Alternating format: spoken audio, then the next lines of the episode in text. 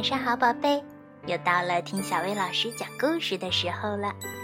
今天小薇老师要给你讲的故事名叫《月光灯》，它刊登于《妈妈娃娃》杂志，二零一七年一月刊。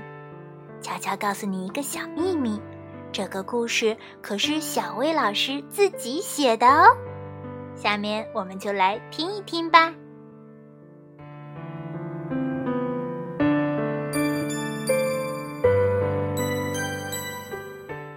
每逢月亮最圆的那一个夜晚，森林里就会出现一只做月光灯的兔子。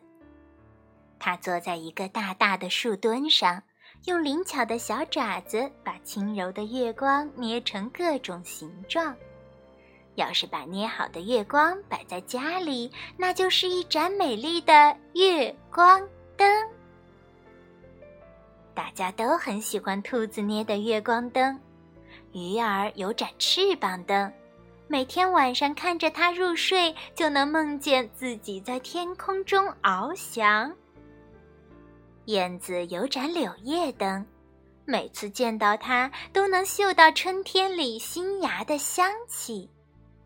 小熊有盏雪人灯，和它在一起，总能想起因为冬眠很久没见的雪人朋友。可是，在这个月却发生了一件奇怪的事儿：月亮还是从小月牙开始长大，可是颜色却一天比一天暗。等到应该月圆的那个晚上，月亮竟然完全消失在了夜空中。大家提着月光灯来到了森林里，看不到月亮，又找不到兔子，个个都急坏了。要不咱们试试把所有的月光灯堆在一起，看看能不能照亮天空？各种各样的月光灯堆在一起，柔和的月光忽然变得闪亮，把天空照出了一条月光大道。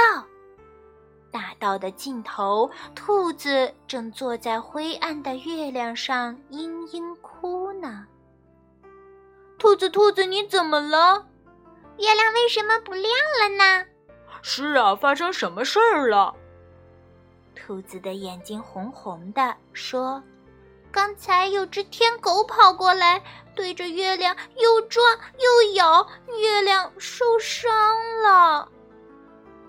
要是月亮再也不发光了，那该多让人伤心啊！”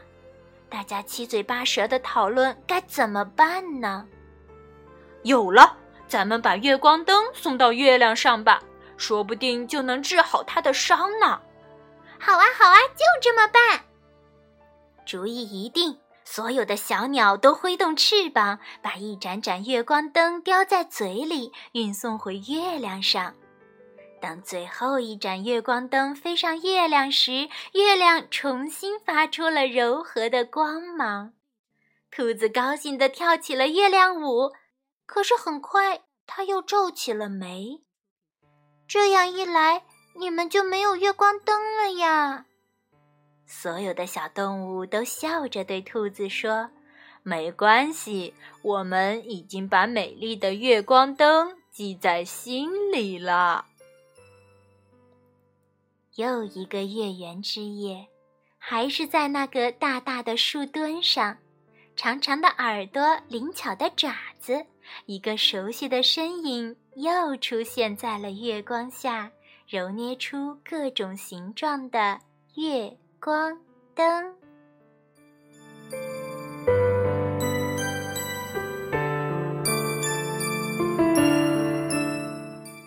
好啦，今天的故事就到这儿了。你们喜欢这个故事吗？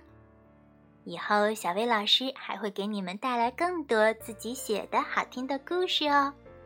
要想收听更多好听的睡前故事，就来关注微信公众号“小薇老师讲晚安故事”。小薇老师在这里等你哦，晚安，宝贝。